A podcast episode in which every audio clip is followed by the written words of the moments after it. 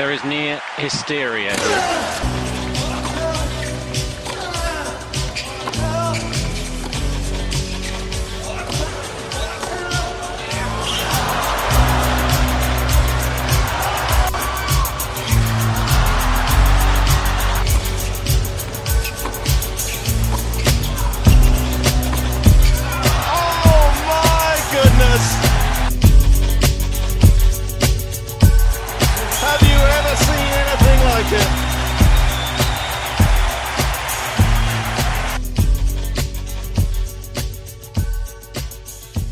Voilà pour le jingle, c'est parti.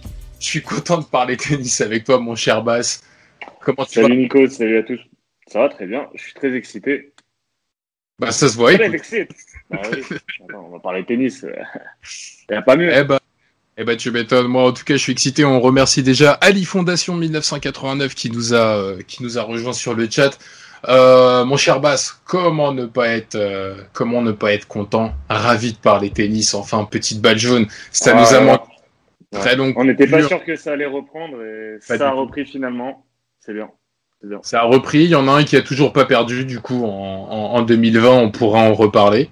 Oui, Euh, que retenir que retenir de cette reprise euh, Tout d'abord, on va dire cataclysmique? On se souvient de l'été avec euh, avec euh, le fiasco de l'Adria Tour, qui a été longuement relayé, médiatisé dans les médias. Donc, on se disait que c'était peut-être trop tôt. Et on a critiqué à juste titre euh, Djokovic et toute l'organisation. Derrière, aux États-Unis, tu as eu un tournoi à Atlanta où euh, Frances Tiafo et John Isner ont également été contrôlés positifs au Covid, enfin été positifs au test du Covid, parce que c'est pas du tout un dopage. Ça a été un peu moins relayé, mais tu as eu les mêmes problèmes euh, où le tournoi s'est quand même tenu jusqu'au bout. À nouveau une petite coupure, et là on est rentré, euh, bah, on va dire, en plein dedans, euh, en plein dans le tennis. J'ai oublié de parler de, de, euh, du tournoi de Mouratoglou ici, excuse-moi, où lui il n'a pas eu de cas de Covid dans son tournoi. Euh, et puis on est reparti. Ah, c'est euh, Patrick, hein. Patrick qui gère bien. bah, hein. bah, attends, Il tu m'étonnes. Attends, Mouratoglou, lui, lui, ça file droit. Euh, Il y a Chacronito qui nous dit vous êtes les bestes. Non, c'est vous les bestes, c'est vous qui nous suivez. Merci d'être là, euh, pour nous regarder. Euh, il y a des Maximes sont pas là pour nous parler tennis, euh, pour répondre à ta question.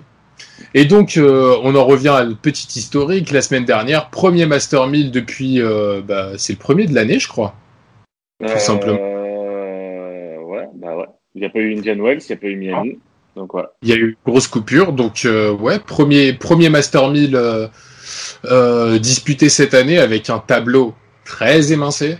T'as pas Nadal, t'as pas Ferrero, très très chelou, où tu voyais des joueurs comme Tim qui n'étaient pas du tout en rythme, pas du tout prêts pour jouer de la compétition.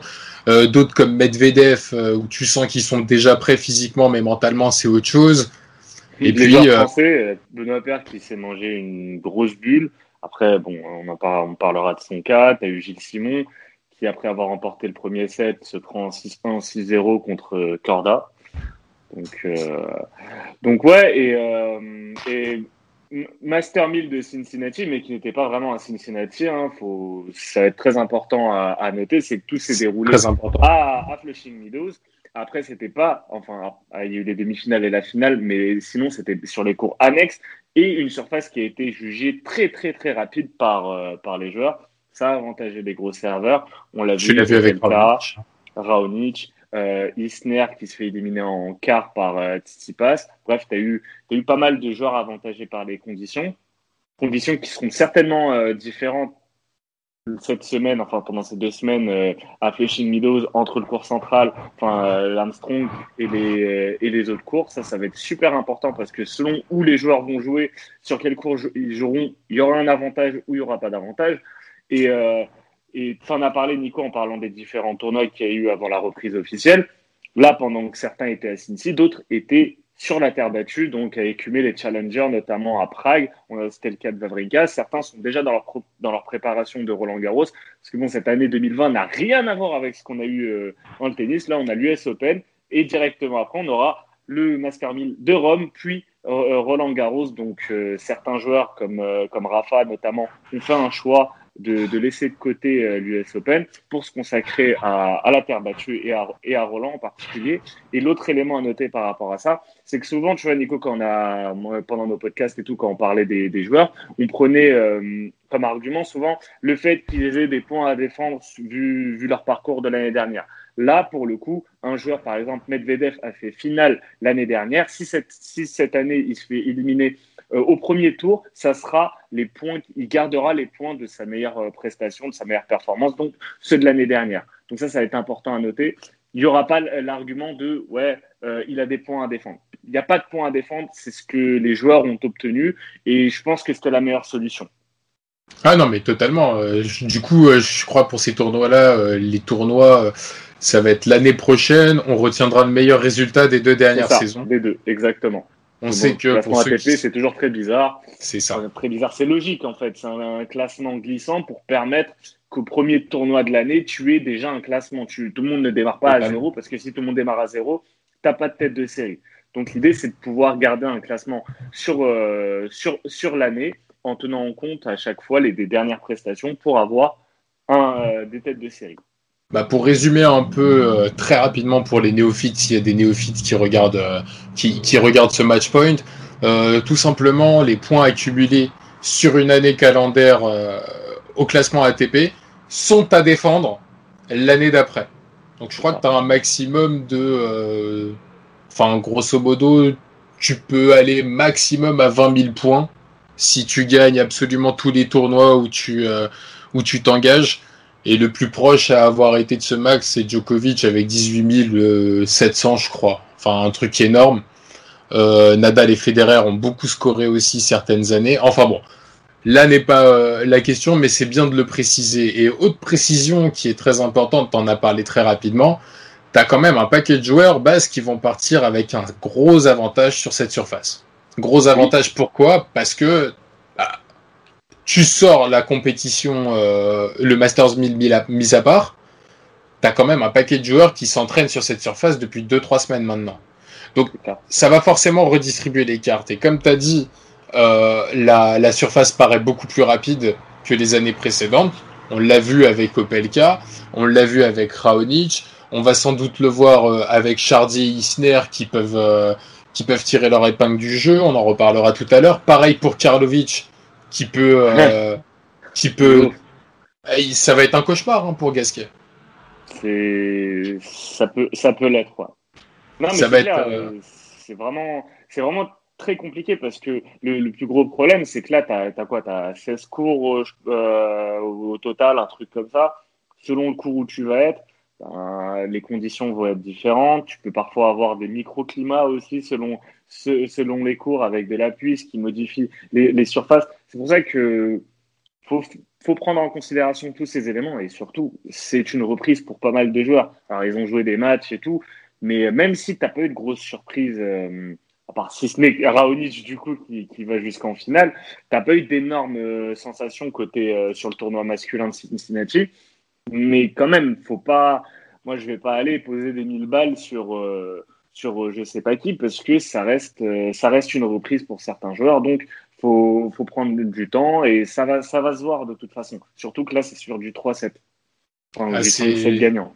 Ça va être euh, ça va être ça va complètement changer la donne. De toute façon tu sais bien que le grand chelem c'est jamais pareil. Et c'est toujours pour ça que c'est toujours les mêmes qui gagnaient les grands chelems les saisons précédentes. Et c'est pour ça aussi que tu voyais un Zverev qui pouvait être un maître des Masters 1000 mais qui se plantait tout le temps en Grand Chelem et qui avait longtemps eu du mal à passer en deuxième semaine de Grand Chelem, c'est parce que c'est toujours des conditions particulières. Autre condition particulière, on ne sait pas si ça va jouer sur le mental des de certains joueurs ou pas, mais on va parler deux minutes de ce qui se passe un peu en coulisses parce que vous avez vu euh, euh, Djokovic, Pospisil et Isner qui ont résigné, enfin, qui ont démissionné euh, de leur conseil des joueurs de l'ATP pour créer un syndicat indépendant des joueurs vis-à-vis de l'ATP. Alors, tu as, as certaines voix qui se sont élevées contre, beaucoup qui, qui sont plutôt neutres. Hein. On, a, on a voulu ranger Federer et Nadal comme opposants à Djokovic. Ils se sont pas prononcés sur la question, ils se sont simplement posé la question du timing. Est-ce que c'est le moment de réfléchir à ça ou non? Mais il y a des questions qui se posent. Murray aussi euh, est plutôt dans le sens de Djokovic où il disait qu'il euh, y aurait peut-être eu plus d'impact à euh, comment dire unifier les hommes et les femmes. ouais. Ouais. Les, joueuses. C'est une, cause que souvent Murray a défendu tout au long de sa, sa carrière, donc il est fidèle en, en sa logique et son état d'esprit. Donc, ouais, non, mais je suis, je suis d'accord. Et ouais, non, mais c'est euh, c'est vraiment euh, un état d'esprit que lui euh, conserve et garde, donc il communique dans ce sens. Mais le gros intérêt pour ces joueurs-là, c'est pour vous vulgariser l'histoire et pour pas rentrer dans 150 000 des détails. En gros, vous voyez la NFL, la, NFL, la NBA, même la Ligue 1 avec l'UNFP, c'est de créer un syndicat de joueurs qui va se dissocier en fait de la fédération qui gère tous les intérêts donc des grands chelems, des autres tournois. En fait, tout est rallié hein, à l'ATP. Hein. Je parle pas de l'ITF, ça c'est encore autre chose, mais l'ATP gère ses tournois, gère donc le pricing, enfin le prize money, gère les répartitions des gains, et c'est des choses qui euh, peuvent déranger pas mal de joueurs, notamment basse, les joueurs classés en dessous de la centième place mondiale, qui sont souvent hein, les oubliés du tennis. Et bah, ils l'ont été sur, euh, sur, le COVID. Du COVID Bien sûr. Bah, quand tu voyais certaines déclarations comme Domitim, qui te disait, euh, qui te disait qu'il euh, qu'il n'était pas chaud pour euh, pour être solidaire avec des joueurs qui sont moins forts que lui. Quand tu voyais ce genre de déclaration là, tu peux comprendre que des mecs comme Dan Evans veulent rester attachés à leur conseil de l'ATP, euh, où ils doivent être très bien nourris et n'en ont rien à foutre du reste, puisque on peut le résumer, on peut le résumer comme ça. Euh, donc L'important, c'est de dissocier les joueurs professionnels de l'ATP et c'est de pouvoir notamment euh, bah, avoir plus de pouvoir lorsqu'il faut aller négocier avec les gérants euh, des tournois du Grand Chelem, des autres tournois, pour tout simplement euh, rééquilibrer le prize money et euh, faire du tennis peut-être un, un, sport plus rentable pour des joueurs qui sont au-delà de la 50e place mondiale. De toute façon, on était dans une époque où le tennis était en train d'évoluer. Ça, ça, a commencé pour moi avec la fin de la Coupe Davis et certaines décisions. On avait de plus en plus de débats autour des price money, de l'égalité homme-femme également euh, au niveau euh, à, ce niveau-là.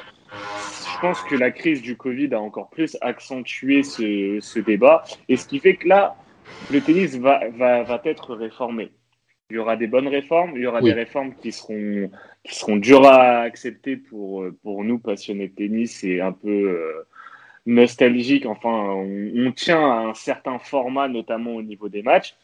Donc, on est, tout, le monde, tout le monde est dans cette logique de il faut arriver à vendre le tennis. Vendre le tennis, avoir des plus gros droits TV sur le tennis pour pouvoir euh, faire que les joueurs gagnent plus d'argent.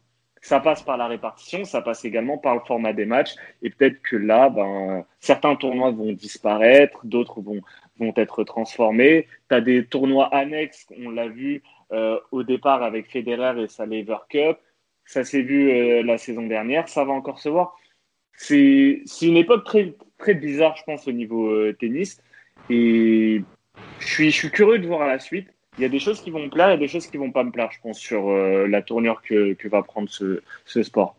Bah, déjà, ce qui est bien, c'est qu'ils ont fait leur test de raccourci de jeu sur le, tu sais, euh, le Next Challenge. Euh, ah, non, le Next Gen, ouais. Tu sais, le Masters des Next Gen. Ils ont testé les réformes et tout, et tu, et tu sens que c'est pas terrible. Vraiment, moi, ah c'est bah, pas, pas quelque chose qui me plaît. Déjà, on est d'accord qu'un cours de tennis sans les couloirs de double, c'est un peu vilain à voir. C'est, ah, sais pas, j'ai l'impression que c'est, qu'il manque quelque chose. Après, c'est quelque chose qui existait depuis longtemps. Hein. Tu sais, même sur certains masters, je crois c'était, euh, tu sais, quand, à l'époque, quand ça jouait, euh, je crois que c'était Stuttgart qui se jouait sur la boquette. Mm. Euh, T'avais pas de couloir de double et c'était visuellement c'est pas beau, t'as l'impression qu'il manque un truc. Ouais, t'as l'impression qu'il manque un truc. Donc tiens, il y a Bucket sur le chat qui nous dit coucou. Désolé, je fais un petit tour sur le chat basse. Il y a Chacronito qui nous dit John Isner a toujours le record au service. Non, c'est euh, Samuel Gross qui est l'Australien. Sam ouais, l'Australien qui a jamais fait euh, de grosses performances, sauf une finale de tournoi euh, en Australie perdue contre Djokovic en 2007. Et euh, qui a 263 km/h, je crois. T'imagines la menace que tu te manges. Oh, il y a, il y a des E également sur, euh, sur le chat. Yad, Oh, Yad qui nous dit bonsoir. J'avais pas vu, effectivement. Yad, grand fan de tennis. Oui. Mais qui a commencé à apprécier hein, grâce à nous. euh. J'ai essayé, j'ai essayé, mais je, je, je fais pas d'effort. Ouais, il Tant est. pis, hein. Bah, c'est pas grave. Tant pis. C'est pas grave.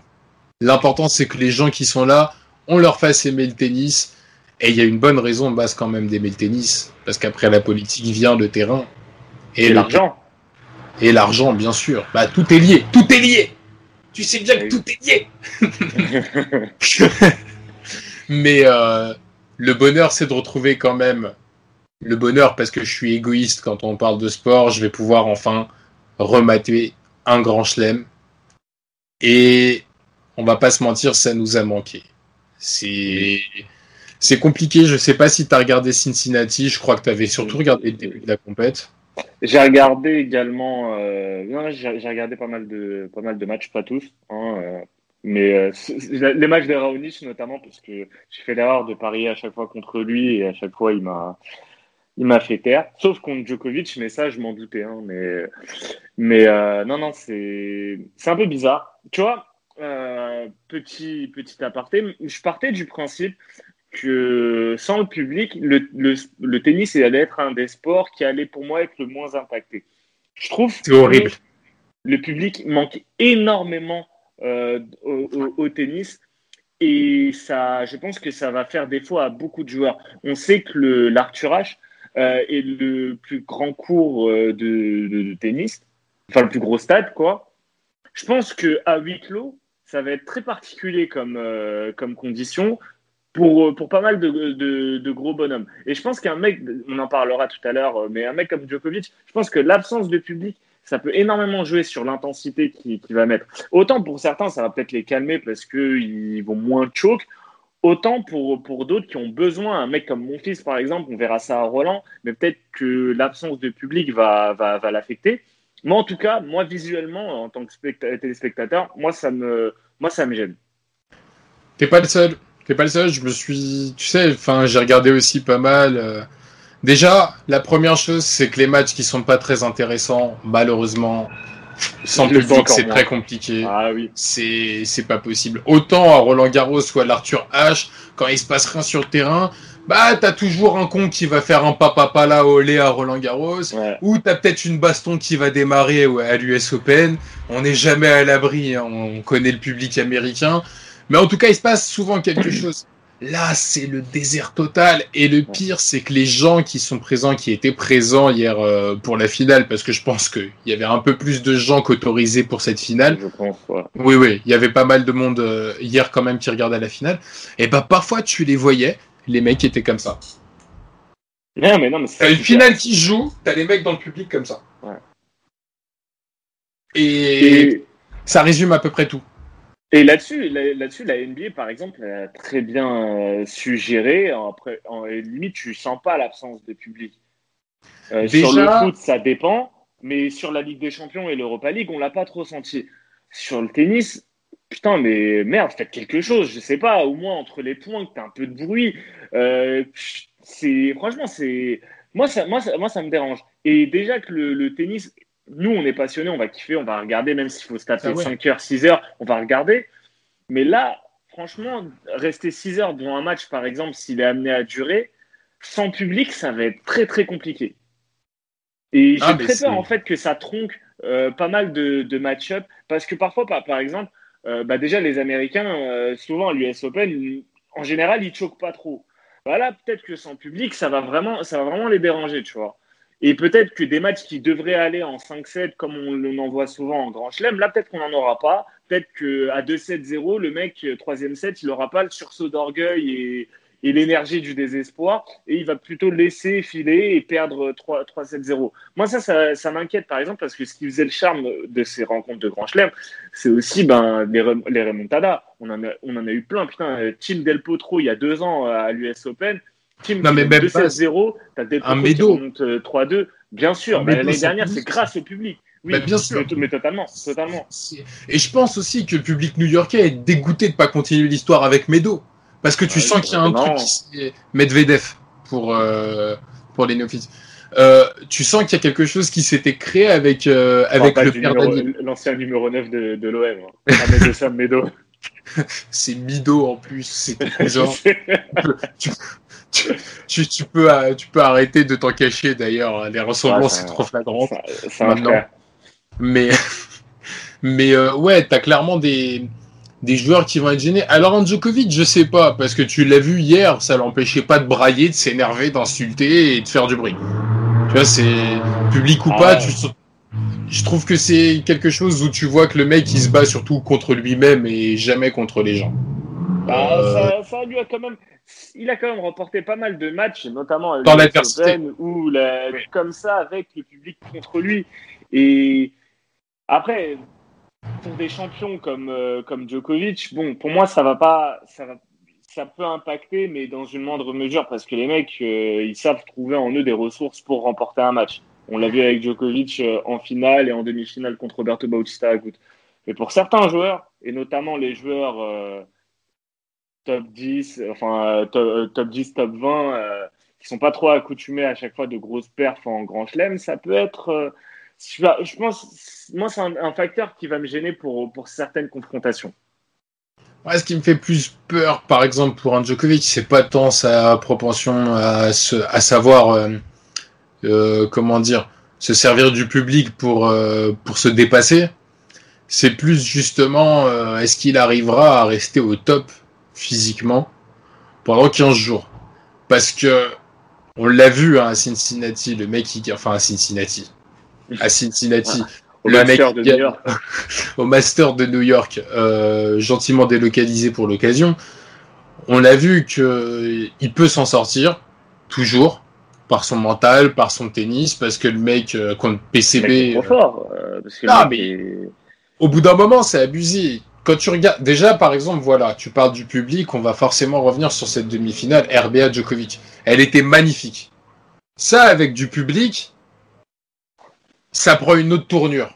Ça prend une autre tournure dans la sensation du match, et c'est peut-être là où tu vois, c'est encore un peu l'histoire de RBA qui va toujours être euh, une anti-star. Parce qu'à chaque fois qu'il fait des putains de matchs, ils sont pas médiatisés. Ou du moins, il a pas. Il a, pas de chance. Après, je, suis content d'en parler euh, quand on parlera de Djokovic, mais sur cette demi-finale, il, est un peu niqué aussi par 5-4 euh, services à suivre. Euh, tu as une interruption de 15 minutes parce qu'on déploie le toit. Ça, c'est des, ça, c'est des détails qui, qui joue en sa, en, sa défaveur. C'était un match qui a été pas mal interrompu parce que Djokovic a, dû être traité. Un mec comme RBA, je pense il a besoin de ce, il a besoin de rythme. Et surtout dans un match comme ça où tu es en train de faire une top performance et tu es en train de battre, et le seul pour l'instant à battre Djokovic, avoir des interruptions euh, et te retrouver dans un rythme très saccadé, c'est impactant. Et je pense qu'il a été impacté par ça, malheureusement pour lui. Et bon, pas, pas, de chance. Mais bon, je, on en parlera sur, euh, sur Djokovic qui démarque du coup lundi également.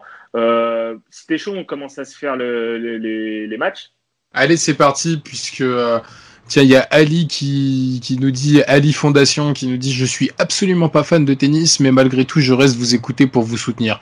Ben, franchement, merci, parce que ça, c'est le genre de message qui, qui touche. Vous avez un Tipeee?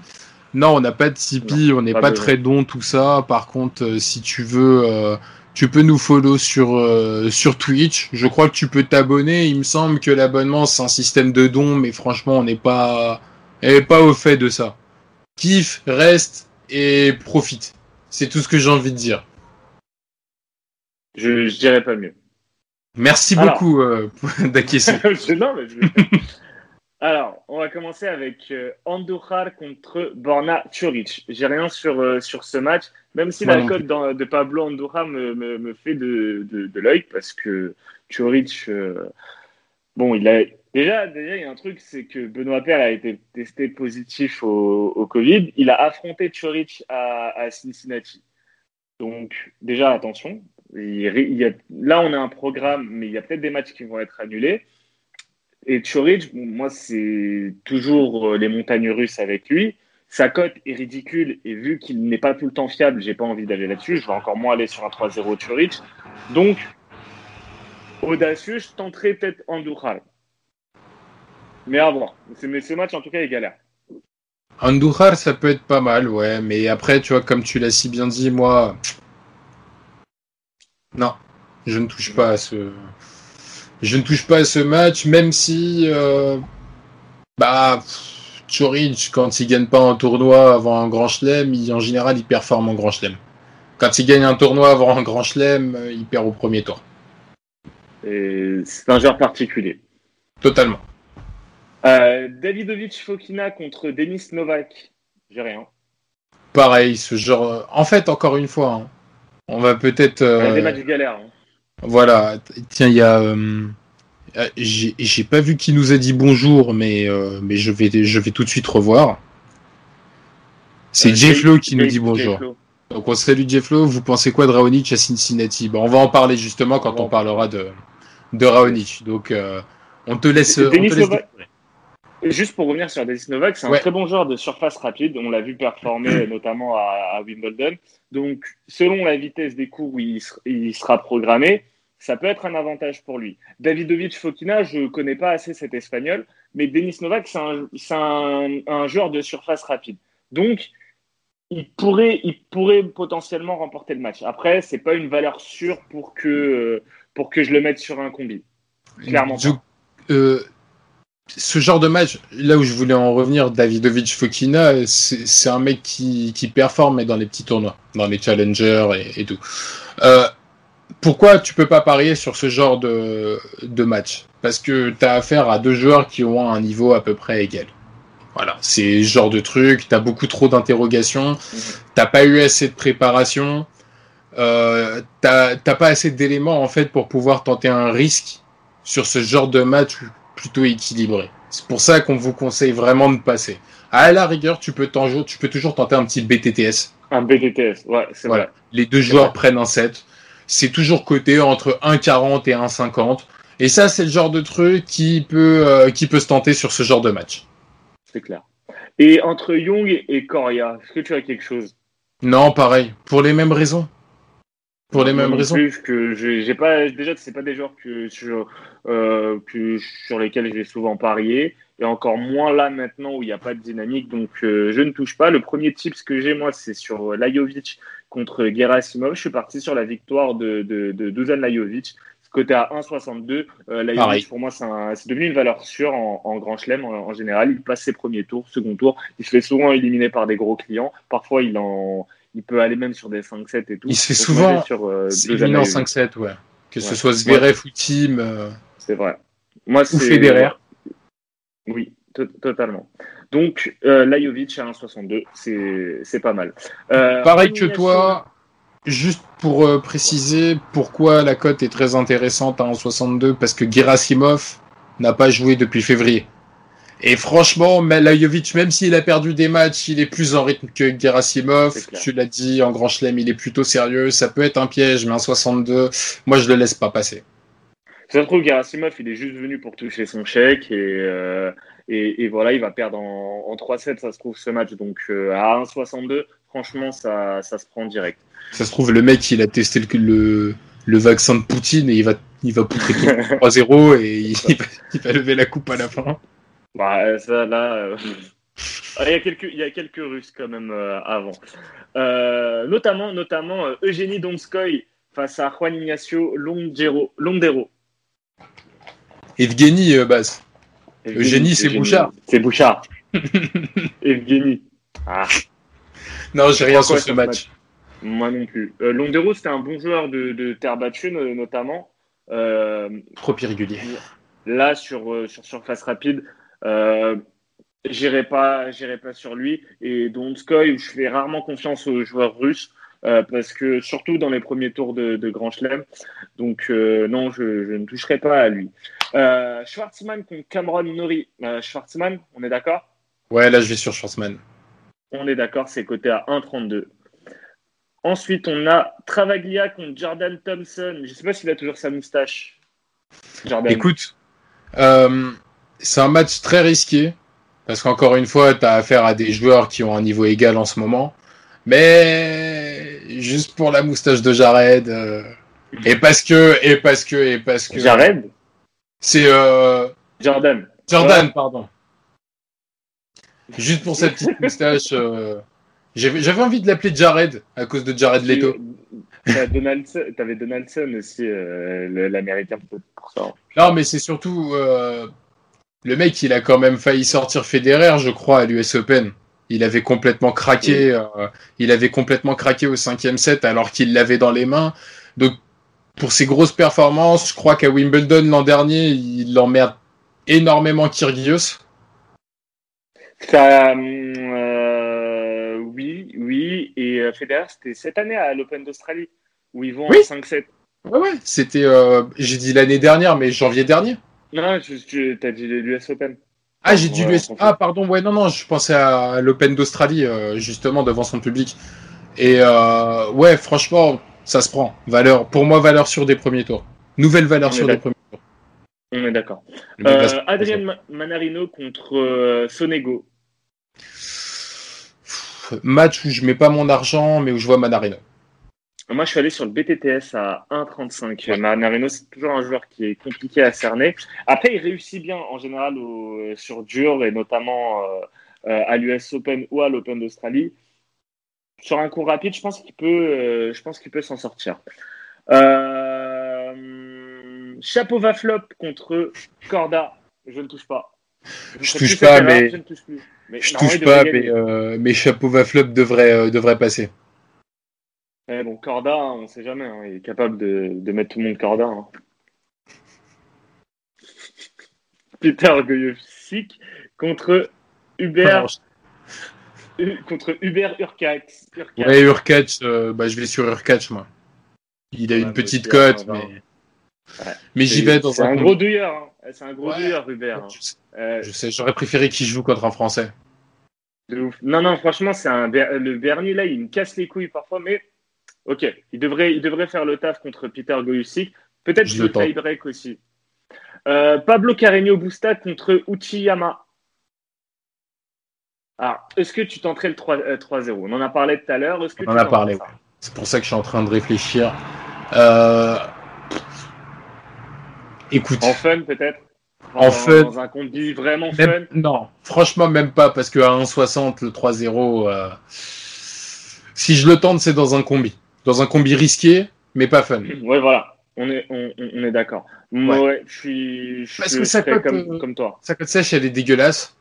Ouais, oui. Et je même vois le pas gagne le premier, même le gagne le premier set et remporte le match, euh, c'est même pas assez bien coté. Bon, après PCB c'est un bon joueur, c'est un joueur régulier, un, un grand chelem, il fait, il fait le taf en, en, en général. Mais jamais à l'abri qu'il perde un set bêtement. ouais. C'est ça qui me fait peur. Euh. Mais 1,60, euh, ça se prend. Ouais, bah c'est mieux que rien. C'est la seule chose que je prendrais et perso et dans un truc risqué. Euh, Kupfer contre Tyler Fritz. T'as vu la cote de Fritz? Je, je déteste ce joueur donc. euh, Il devrait passer, Donc, ouais. hein. mais sa cote, Oui, elle, oui, est- oui, c'est clair. elle dégueulasse. sa cote. Donc euh, ça se prend pas. On est d'accord. Kruger contre Paulo Souza. J'ai bien envie de tenter Souza. Ouais. J'ai bien envie de tenter Souza. Sa euh, cote est anormalement. C'est pour Pedro... Ah, en fait, c'est Pedro Souza. Ouais, c'est pas Joao, c'est Pedro Souza. Mais euh, connais pas assez ce, ce joueur, mais sa cote à, à 4,30 là. ah non, mais ça se tente. Après, un euh, match chelou. hein. totalement BTTS direct sur ce match. Ouais, on est, on est d'accord. Et là, là, t'as Kruger qui te fait 6-2, 6-2, 6-2. euh. C'est possible. Et on l'appellera Freddy. Paolo Lorenzi contre Na- Brandon Nakashima. Je ne touche pas. Attends, on dirait un, un régène de GTA le truc. c'est, Non, je ne touche pas. Ton ami Jackson contre Pablo Cuevas. Cuevas. Moi, je vais sur Cuevas. Il est trop bien coté. bah, surtout que, ouais, surtout que Sock est favori, donc ouais, dans ce cas-là, j'irai aussi sur euh, Cuevas. Après, Ouais, je- l'ai dans un match. Ouais, voilà, Ouais. super. Alors là, on a, on a, un beau match et pas, pas facile pour euh, Sacha, Sacha Zverev qui va affronter Kevin Anderson. Écoute, pas facile sur le papier, pas facile parce que tu vas affronter un mec qui a eu le temps de se reposer, qui est revenu déjà de blessure depuis une saison, mais qui a eu le temps de se reposer, de s'entraîner et qui est finaliste sur cette surface il y a trois ans maintenant. Ouais, C'était 2017. 2018 Ouais. Euh, non, 2017. Non, 2017. Parce que 2018, c'est Joko Delpo et l'année dernière, c'est Nadal Medo. Ouais. Euh, donc, t'as un mec qui est finaliste, qui son, son prime semble derrière lui. On va pas se mentir, euh, sa blessure l'a ruiné, l'a, la, la, la, la, littéralement, lui a littéralement découpé les ailes. Mais il connaît la surface. Problème pour, euh, pour notre euh, Kevin national, c'est qu'il a jamais gagné contre Zverev. C'est ça. Et souvent, ça a été assez expéditif contre euh, Zverev. Euh, le truc, Kevin Anderson, pour moi, c'est il a payé le prix de ses performances. C'est son corps qui a payé et maintenant, il est surtout euh, des blessures au genou. Il est encore moins efficace qu'avant, je trouve, au, au, service. Pour moi, franchement, Zverev devrait grave faire le taf et la cote de Zverev pour un combi, elle est, elle est cool. Ça a 1,28 et, euh, et j'ai un autre truc là-dessus, c'est Zverev 3-0 ou 3-1 à 1,50. Pour moi, normalement, un Zverev en forme te fait un 3-7-0 net et sans bavure. Après 1,50 Après, c'est 3-0 C'est pas euh, ah, 1,50 c'est un multi-choix. C'est okay. ouais, 3-0 3-1. Euh, c'est game de 2 ou plus. Ouais. Moi, c'est les trucs que, que je tenterai là-dessus. Mais pour moi, le 3-0, normalement, il doit se tenter. Un Zverev en forme qui fait pas le con, euh, il le fait. Il se fait battre à Cincinnati par Murray. Murray, on sait, c'est toujours compliqué de jouer Murray et un mec comme Murray peut déranger Zverev parce que Zverev, on sait qu'il a un gros problème, c'est ses doubles fautes. En soi, contre un Raonic, par exemple, surtout le Raonic qu'on voit actuellement qui, qui, envoie toute la puissance de, de, sa vie sur ses jeux de retour, ça pourrait être dangereux pour, pour Zverev. À Anderson, c'est trop faiblard, ça fait des fautes, c'est pas en confiance. Donc pour moi, normalement, Zverev fait le taf. En plus, le fait qu'il n'y ait pas de public et tout fait que s'il mène 2-7-0, normalement le troisième, il le remporte. Pour moi, c'est ça. Parce que s'il ne remporte pas le troisième set, bah là, il va encore repartir dans, dans ses conneries habituelles, Sacha. En plus, Sacha, il a réglé son problème en Grand Chelem. Euh, on l'a vu l'année euh, à l'Open d'Australie, il fait quart de finale contre, euh, contre Team, demi-finale pardon contre, contre Team. Normalement, c'est une bonne année pour lui. C'est peut-être le moment d'aller chercher cette US Open. On n'en parle pas trop, mais il pourrait créer la surprise sur cette US Open. Donc ouais, je pars sur Zverev euh, en sec à 1,28 et Zverev 3-1 ou 3-0 à 1,50. Toi, Zverev, c'est ça? Ouais, Zverev. Mais il est bien coté, je trouve.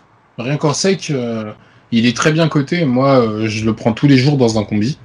Euh, à 1,30 contre un mec qui ne semble pas du tout en forme, clairement. Tous les jours. Safouette contre Gilles Simon. Ça, c'est un match euh, que normalement Gilles Simon devrait remporter. Est-ce qu'il va le remporter en 3-7 ou en 5-7 Moi, je, je, vais couper la part en deux. Je pense qu'il remporte ce match en, euh, en 4-7. En 4 3-1. ouais. il, paie, il, laissera un 7 en chemin. je pense. Euh, il se plaindra ah, contre un peu tout. En plus, ce qui est bien, pour le coup, Gilles Simon, sans public, tu vas, tu vas entendre tout ce qu'il dit. Vraiment, ah, ça, va être exceptionnel. ça va être exceptionnel. Oh putain, le vent Putain de poussière Ah ouais, mais la mouche mais ah, ouais, quel, quel, pas quel acteur. Belle, donc je, je, ne toucherai pas à Gilles Simon. Euh, Titi passe contre Albert Ramos. Pas, pas assez intéressant. Non. Il n'y a rien d'intéressant là-dessus. C'est normal. C'est à suivre. Hein. C'est un des candidats au titre. Très très bon Cincy. Très très bon Cincy parce qu'il a réussi à. Enfin, il s'est mangé tous les gros serveurs. Son parcours, ah, putain, tous les gros serveurs. Galère. Ah, mais quelle galère, putain. Le mec, au bout d'un moment, il est arrivé au troisième, il a fait, c'est bon. Mais, et, le truc, c'est qu'il perd euh, sur euh, un tie-break où il perd un point sur le tie-break contre, euh, bah, sur sa mise en jeu et du coup, il perd, il perd le set et après, c'est compliqué. En plus, le match devait jouer le jeudi, c'est joué finalement euh, le, le, le, vendredi, alors que Raonic avait montré des signes vraiment euh, de faiblesse contre Krajinovic, où il, il s'en sort de justesse en, en 3-7. Ou Ah, Krajinovic a fait du Krajinovic. Ah oui, en on, en, on- on en parlera, mais ouais, non, euh, non, fait partie des favoris de ce, de ce tournoi. Donc, euh, à lui de le, de le montrer. Ça passe pour moi par une victoire en 3-7 contre, contre euh, Ramos Vinolas. Euh, Crazy, Crazy contre Kovalik. Je ne touche pas. Moi non plus. Qui pue le, le 5-7 des familles. Ah, ça, c'est. Non. Ça, ils vont être sur le cours 18, là. Ouais, Personne vois, va les regarder. Euh, Kyle Edmund contre Bublik. Pareil, ce, je touche pas. Franchement, Ouais, Edmund, j'aurais euh, pris Edmund. Mais il m'a euh, trop, il m'a trop baisé.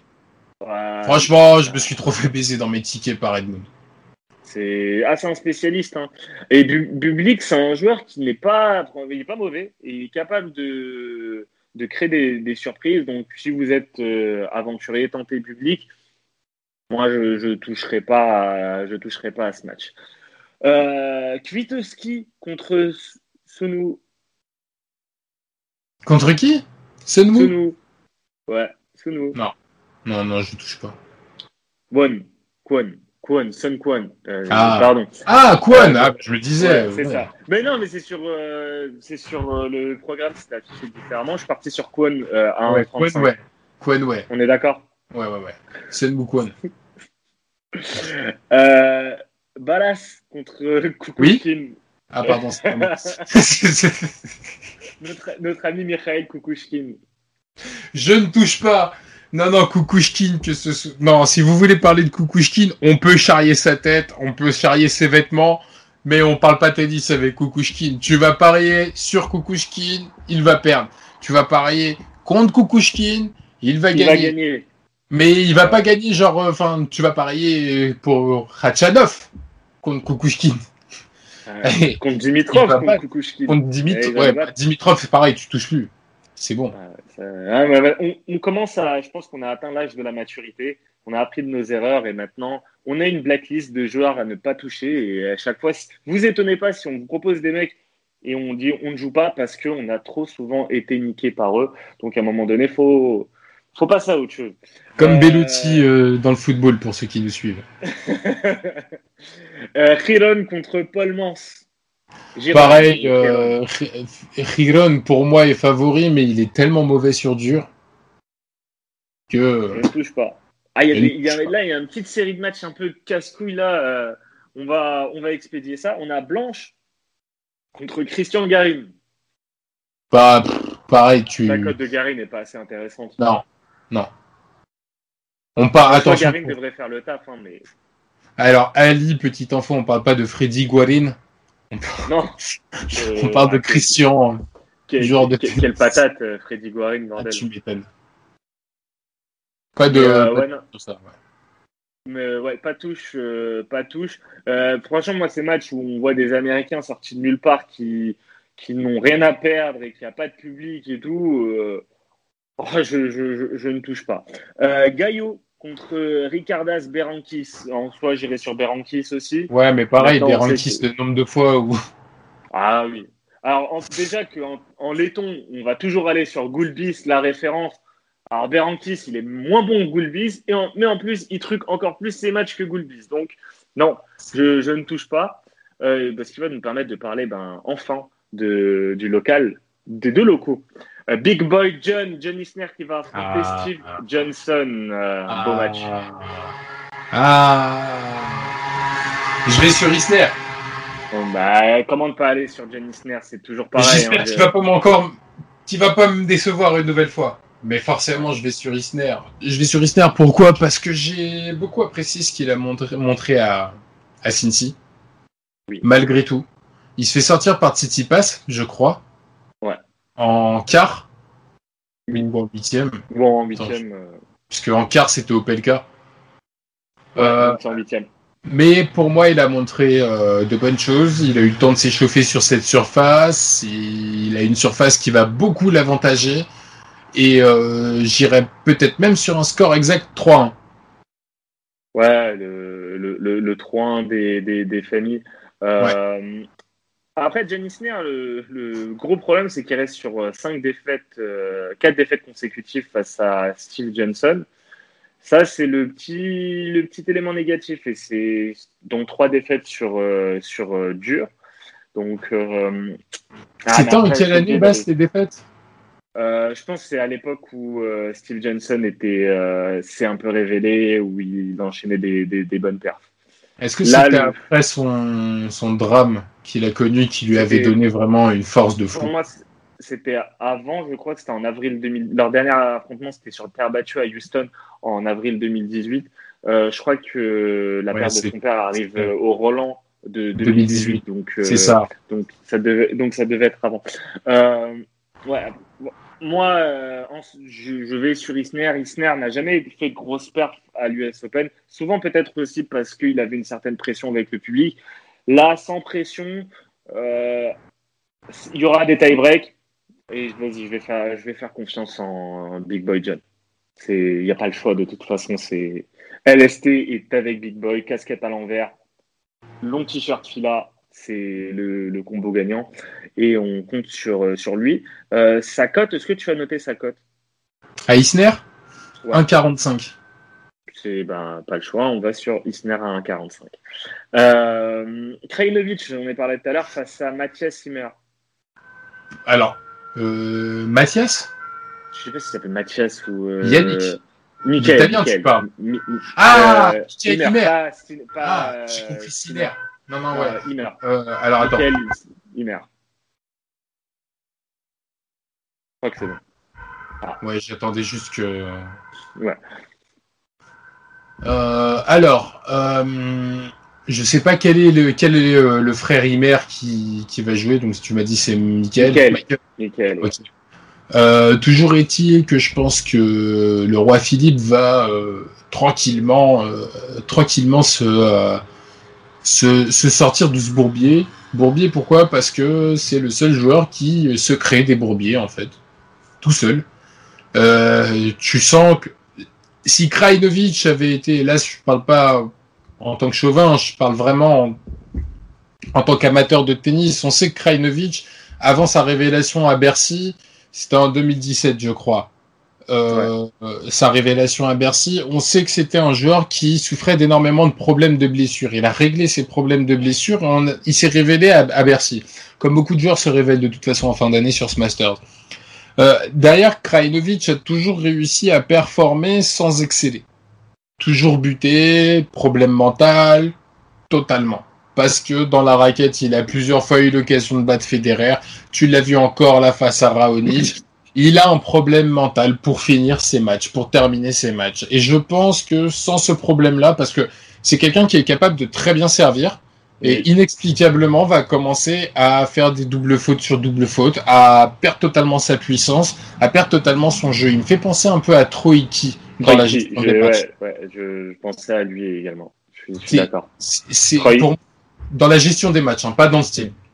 Mais ouais, Troiki, genre, tu vois, avant euh, Belgrade 2010 et, euh, et en dehors de la période qui a, qui a, suivi, notamment en 2011, mais sur euh, l'ensemble de la carrière, ouais, le Troiki capable de, de vautrer ses matchs de manière inexpliquée, je suis, d'accord. Donc, Krajinovic a le potentiel pour être un top 10, je le dis, clairement. Il a le potentiel pour, il n'a pas le mental pour. Et le problème au tennis, c'est quand t'as pas le mental, bah t'as pas de classement parce que tu n'auras pas les performances.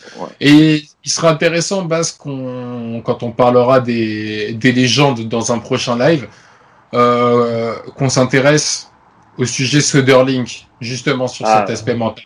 Parce que c'est quelque chose. On en avait déjà parlé, je crois. Ouais. ouais. Un peu. Euh, l'année 2009. Et sur l'année 2010 également. Mais ouais, non, je suis, je suis d'accord. Hein, Il faudrait qu'on en parle. En fait, c'est, un sport qui demande tellement euh, physiquement et mentalement, et les, les légendes et les, le, Big Free a mis tellement la barre tellement haute que rares sont ceux qui arrivent à, à suivre, et ça peut vraiment euh, se voir. Et parfois, en fait, nous, on suit, on, suit les joueurs, on parie sur eux, on parie contre eux. Donc, on sait à peu près évaluer le, la, la fiabilité mentale de, de, joueurs.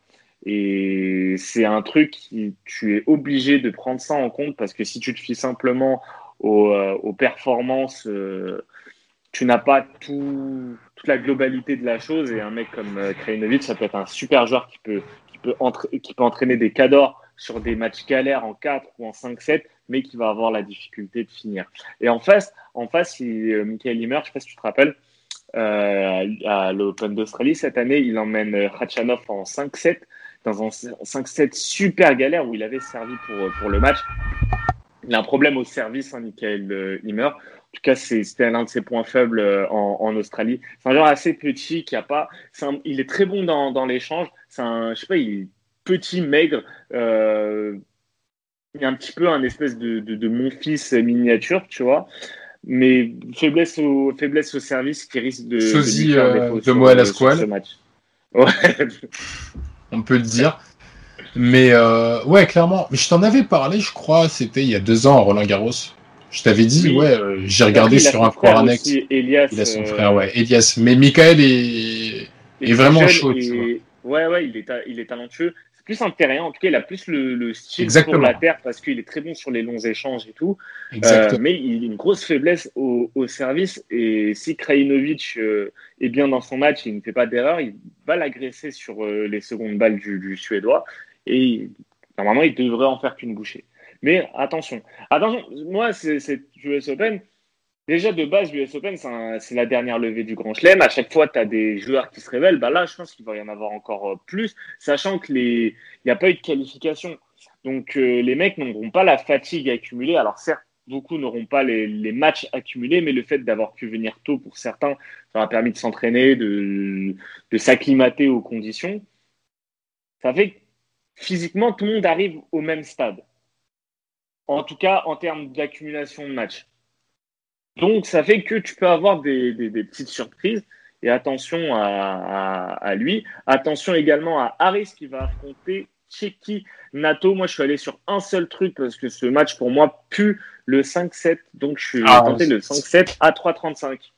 Le traditionnel 5-7 bien long. Ouais, bah je vais pas, je vais pas parier dessus, hein, parce que euh, le père Marco, euh, depuis son exploit à Roland Garros, euh, pas grand chose pas grand chose à signaler. Quelques, petits, quelques petites perfs par-ci par-là.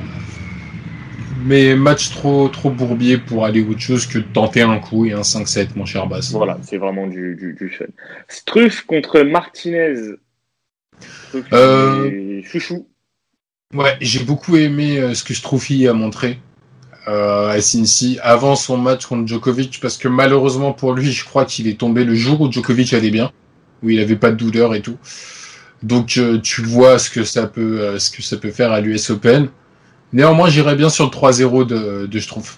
À 1,92, moi j'aime bien. J'aime beaucoup. J'ai le, le 3-1 ou 3-0 à 1,25 pour un combi et le 3-0 pour, pour un autre à 1,92. Ouais, Struff, il fait la meilleure saison de sa vie.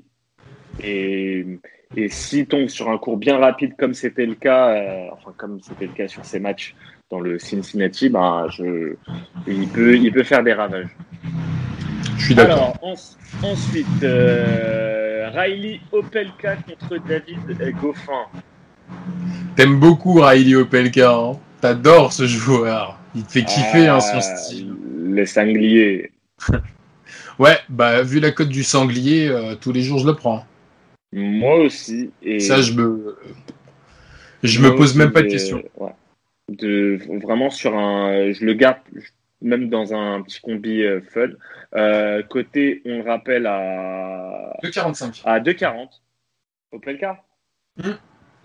euh, Moi, je l'ai chopé à 2,45, ouais. ouais. Super. Euh, ouais, non, je, je pense que tu avais dit 1,45. Moi, je suis, je, suis d'accord. Après, attention, il a abandonné contre, contre Tsitsipas, alors qu'il menait 6-5 service à suivre pour, pour le grec. Attention là-dessus en toute logique, franchement, euh, Goffin, on sait, euh, euh, dans l'échange, va, va, dominer l'échange contre Opelka, mais par contre, il se fera agresser sur ses mises en jeu, sur ses secondes balles notamment. Donc, Opelka, s'il est en forme, s'il est sur la lignée de son Cincinnati, oh, il va l'agresser à chaque fois. Avec Il a un service. Franchement, c'est une brute. Je suis d'accord avec toi. c'est. C'est Johnny, pour moi, c'est Johnny Snare, mais en, plus puissant. En mauvais, en méchant. En méchant. Ouais. Disney. Il, a la casquette, mais il, est moins gentil que, que Stifler euh, Isner, donc, euh, donc ouais, son, et il peut faire quelque chose sur cette US Open. Peut-être qu'un Américain va faire quelque chose et ça pourrait être le cas si son service suit. Donc 2,40, moi je prends.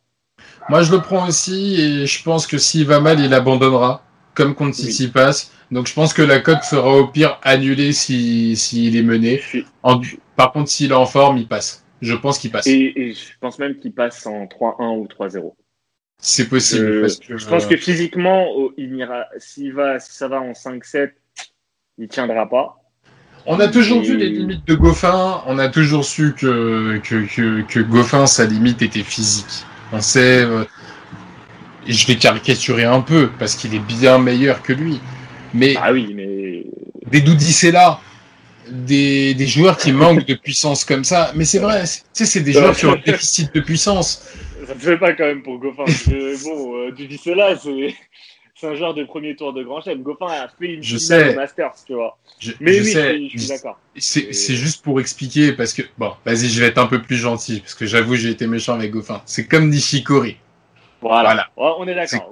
c'est comme Nishikori. C'est des joueurs qui ont un déficit physique euh, manifeste, que ce soit par les blessures, que ce soit par la force, que ce soit par l'endurance. C'est pas des joueurs qui peuvent enchaîner des grosses performances sur plusieurs matchs. Et malheureusement pour eux, leur kryptonite, c'est des joueurs qui sont archi puissants parce qu'ils n'ont pas le service qui vont leur garantir de, de pouvoir conserver leur Des, des, points gratuits. Et si ce jour-là, ils n'ont pas le retour, parce que Nishikori est un meilleur retourneur que, Go, que Goffin quand même, oui. Euh, si Goffin n'a pas de retour ce jour-là, je vois pas où seraient ses clés. Tout simplement. Physiquement, il y a, un monde d'écart. Sur la puissance, il y a un monde d'écart. Et OPLK est un joueur qui sait euh, tenir l'échange. Malgré sa taille. En fait, à partir du moment où euh, il prend en main et prend le rythme de l'échange, donc ça va passer par des décalages coup un peu à la Raonic, on l'a vu. Euh, Goffin, pour moi, il va pas, il tiendra pas. Pour moi, si je ne vois pas Goffin tenir, ça s'est vu déjà contre Struff, même si Struff est meilleur à, l'échange, euh, où il perd en, 3-7. Là, j'ai peur qu'il arrive euh, pareil. Donc, sur les head-to-head, tu vois que Goffin a perdu leur dernier match, c'était à Bâle, c'était en, en, octobre de l'année dernière, en 3-7, et il le bat en 5-7 en Australie en 2017. Donc 1-1. Euh, mais moi, je avantage sur, euh, sur Riley. Euh, il a les conditions, il connaît les conditions. il est à la surface cette année. C'est ça. Moi, c'est juste le physique. Est-ce que est-ce qu'il sera, est-ce qu'il est blessé et tout. Mais après, en soi, c'est pas. On sait qu'il va pas aller sur une filière longue de, de longs échanges. Hein. Ça va être du 3 coups, 4 coups maximum. Oui, mais il est capable de tenir l'échange. Ouais, ouais. Mais en fait, il n'en aura même pas forcément besoin et de forcer sur son physique là-dessus. Ça risque de faire un peu comme le premier set de Raonic hier euh, face à Djokovic. où il va te faire des patates. c'est ça, où il va te faire des patates, il va monter au filet pour conclure le point, ou alors il va te mettre une mine de, fond de cours en coup droit. Et c'est de toute façon un plan de jeu qui risque de marcher euh, très fortement face à Goffin. On, Popelka de 45. C'est déjà une belle, c'est une belle, c'est une belle cote. Joe Souza contre Moh. Ah, ça faisait longtemps que tu l'avais pas dit, le, ah, bon Michael. Euh, pas de cote sur ce match. On est, on, est d'accord. Même si Joe Souza, c'est un, moi j'aime, j'aime beaucoup ce joueur. Bon sur surface rapide, euh, donc euh, ça, peut, il pourrait faire le taf. Alors, et là on passe à ce que, au plat de résistance, à Novak Djokovic contre Damir Zumur, donc bon, Djokovic, Djokovic 3-0. Sauf si toujours malade. Et encore. Qu'est-ce qui se passe avec Djokovic? Et encore. Qu'est-ce pas ça? Qu'est-ce pas ça? Je sais pas. Franchement, je sais pas parce que manifestement, il est diminué physiquement.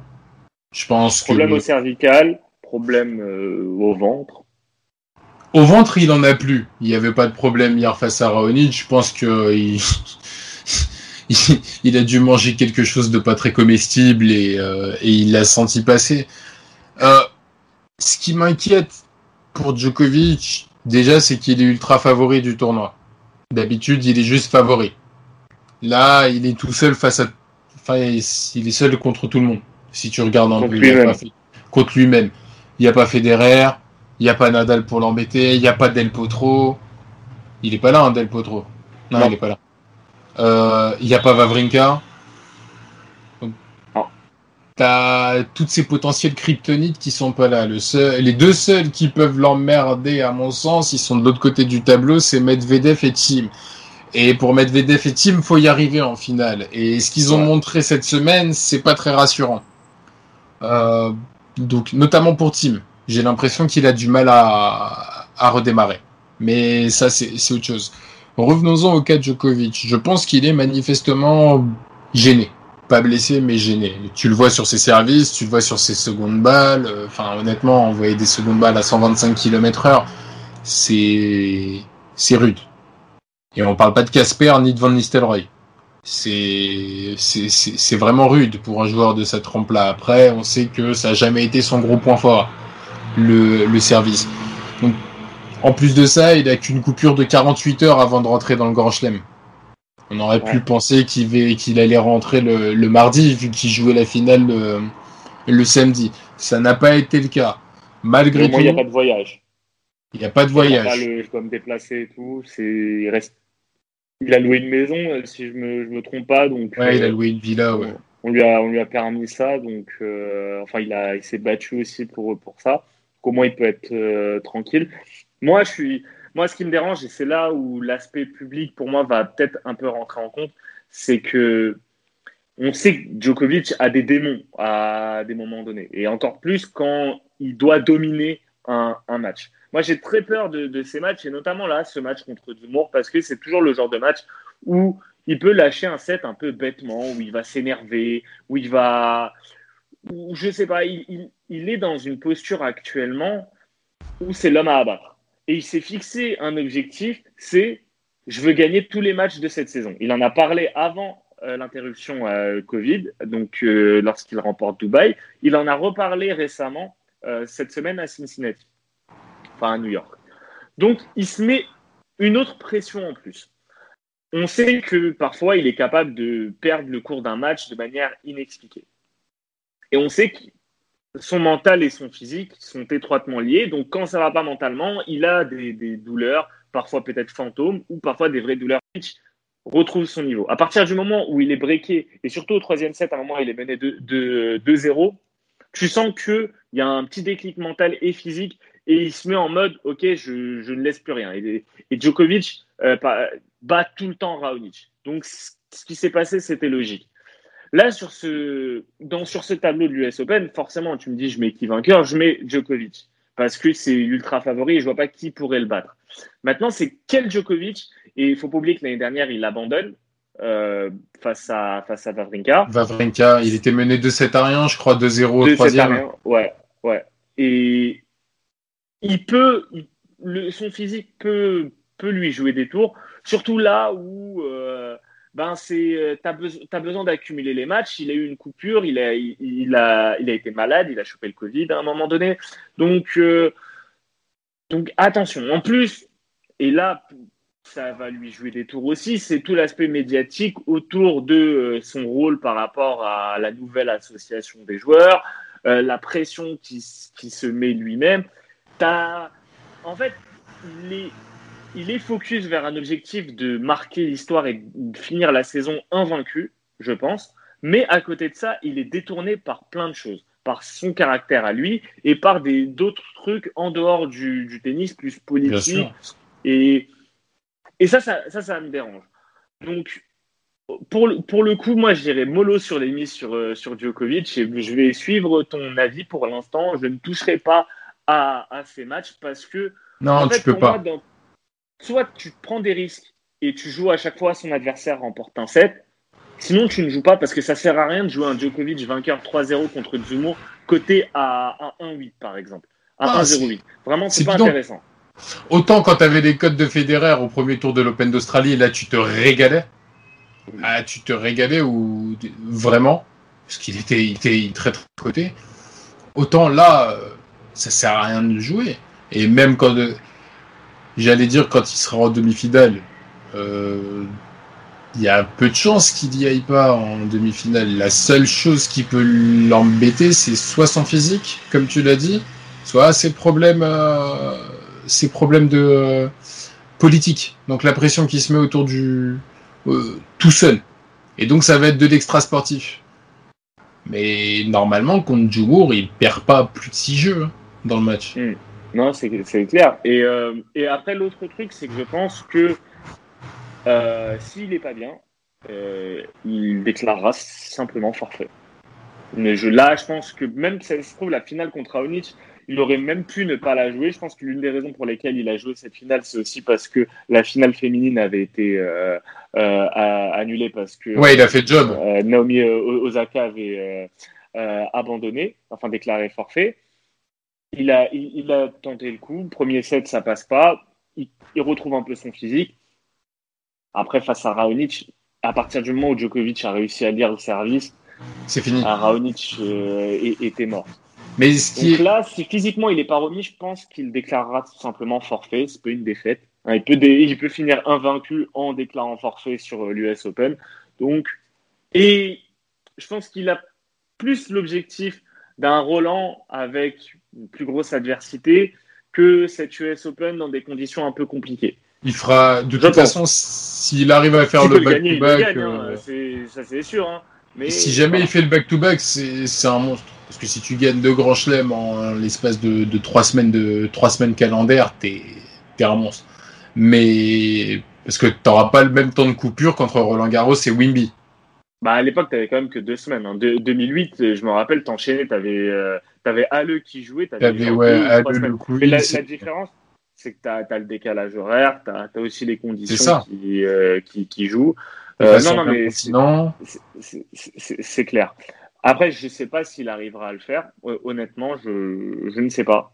Euh, tout dépendra en fait de son parcours et, et à voir aussi ce qui va, ce qui va se passer. Bon, on n'y est pas encore. Mais voilà, en tout cas, pour Djokovic, moi, je suis, pour l'instant, je suis dubitatif parce que je n'arrive pas à lire ses matchs.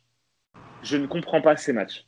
C'est un... je- ah, c'est incompréhensible, Baz. C'est incompréhensible à partir du moment où euh, le mec est mani- encore une fois, il est manifestement diminué. Et quand il... il semble pas diminuer, il y a eu quoi? Il y a eu un match où il semblait pas diminuer, c'était contre Fritz. Il l'a démoli.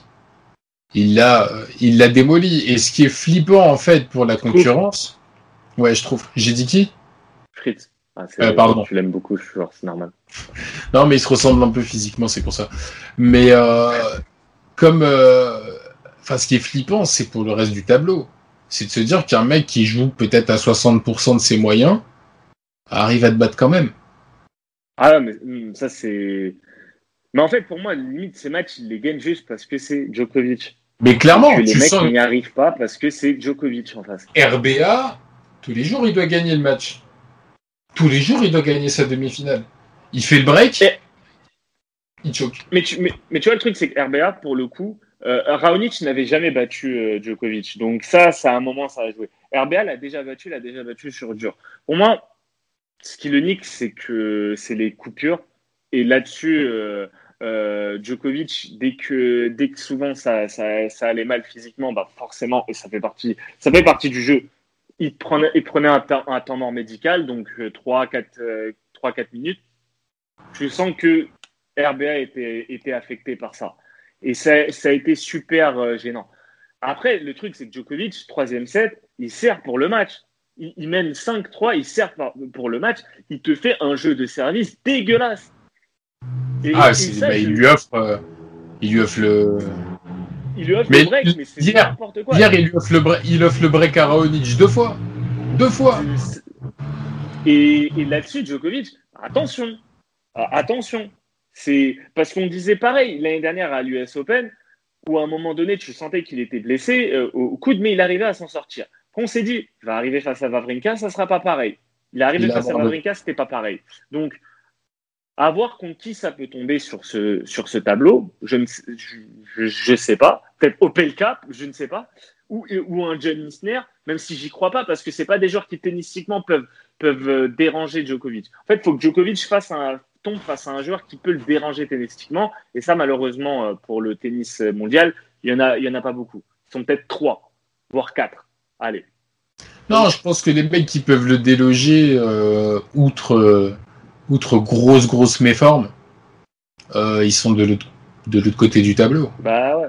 Peut-être un, peut un Zverev. Euh, peut-être un, peut un Zverev. Il a déjà Ouais, dérangé possible. à Roland et tout. Peut-être. Mais bon, on- n'y est possible. pas encore. En, tout On n'y est pas En- encore, en- ouais. en attendant, ouais. Ah, mollo sur euh, Djokovic. On va passer à la journée de mardi. On va essayer d'accélérer. On a Andy Murray face à Nishoka. On est d'accord on, on prend Andy Murray à 1,30. euh, Ouais, on c'est prend Andy. 1,35 On C'est prend- un 35, on je crois, ouais. Ouais, et franchement, bra- bravo à lui hein, pour, euh, pour, son, pour son comeback. Moi, je, moi, je, trouve, je trouve ça euh, magnifique, vraiment. Euh, Jaume Mouniard contre Dominique Thiem. On en a parlé de Dominique. Ouais, bah, j'ai quand même tenté le 3-0. 3-0. Ok. Ouais, il est coté à 1,40. Euh, Dimitrov face à Tommy Paul, et c'est un match qui nous avait niqué en Australie. Qui t'avait niqué parce que j'avais joué Tommy niqué. Paul. J'avais joué Tommy niqué. Paul ce jour-là. J'avais dit niqué. Tommy Paul, il va le sortir. Mais euh, là, non, je touche pas. Moi, j'irai sur Tommy Paul, du coup, par vengeance. Par vengeance pure et gratuite. Non, non, Euh, va- j'aime pas faire des back-to-back sur des mecs qui m'ont rapporté beaucoup d'argent sur un seul match. Donc, euh, en plus, Surtout Tommy que le mec n'a rien fait après dans le reste de sa carrière. bah, c'est pas tant ça le problème, c'est que si je dis pas de bêtises, il s'est blessé en pleine ascension et après, avec les circonstances que tu connais et tout, on n'a pas eu l'occasion de le revoir. Mais il avait un véritable potentiel, euh, Tommy Ouais. Paul. Franchement, je, je, je, je ne suis pas fan de, de, de ce genre. Non, en soi, franchement, je ne toucherai pas. Après, en fun, euh, un, un, un Tommy Paul, sachant que Dimitrov, il n'a pas de grosse perf en, en- en- aux États-Unis à l'US Open. Donc, euh, Il y a Al Donc, Oliver euh, qui nous passe le bonjour. Bonjour à vous les Celtics. Salut à toi. salut à toi. Ensuite, on a Daniel Medvedev contre Federico Delbonis. 3-0 Medo. Ouais, 3-0 Medo, même si je ne le joue pas. Moi non plus. Il n'y a pas de Et pas public. assez, pas assez bien coté. Il n'y a pas de public et Bah, maintenant, s'il il pète un câble. Et c'est ça le lui-même en français. Il s'énerve contre lui en français. Et très, très, euh, très, très, il a un très bel accent français. Euh, franchement, j'adore. Je crois qu'il parle comme toi et moi français. Et d'ailleurs, c'est euh, c'est- tellement surprenant de le voir comme ça. ouais, bah, c'est là. L'arbitre français, là, j'ai oublié son nom. Le jeune, là. Mou- Mounier, Moutier. Cyril, Cyril Moutier, je crois. Mounet, un truc du genre. Euh, à un moment, quand Medvedev avait pété un câble, il est descendu. C'était pas, c'était pas là, c'était euh, avant la coupure. Et il est parti lui parler pendant cinq minutes et il parle en français. Ouais, Daniel, calme-toi. euh, T'as pas besoin de faire ça. On se connaît depuis longtemps. Donc, euh, c'était assez surprenant euh, de Ouais, voir ouais, cette séquence-là. Et ouais, effectivement, il parle français comme toi et moi et comme vous. Bah, un peu Félix-. Ouais, c'est vrai, c'est vrai. C'est vrai. Mais, je- mais de toute façon, je crois qu'il il a, il a vécu ou il a été formé genre à Monaco. euh, Je sais pas si c'est Euh, Medvedev. ju- euh, ouais, Medvedev, ouais. ouais, Euh, Medvedev.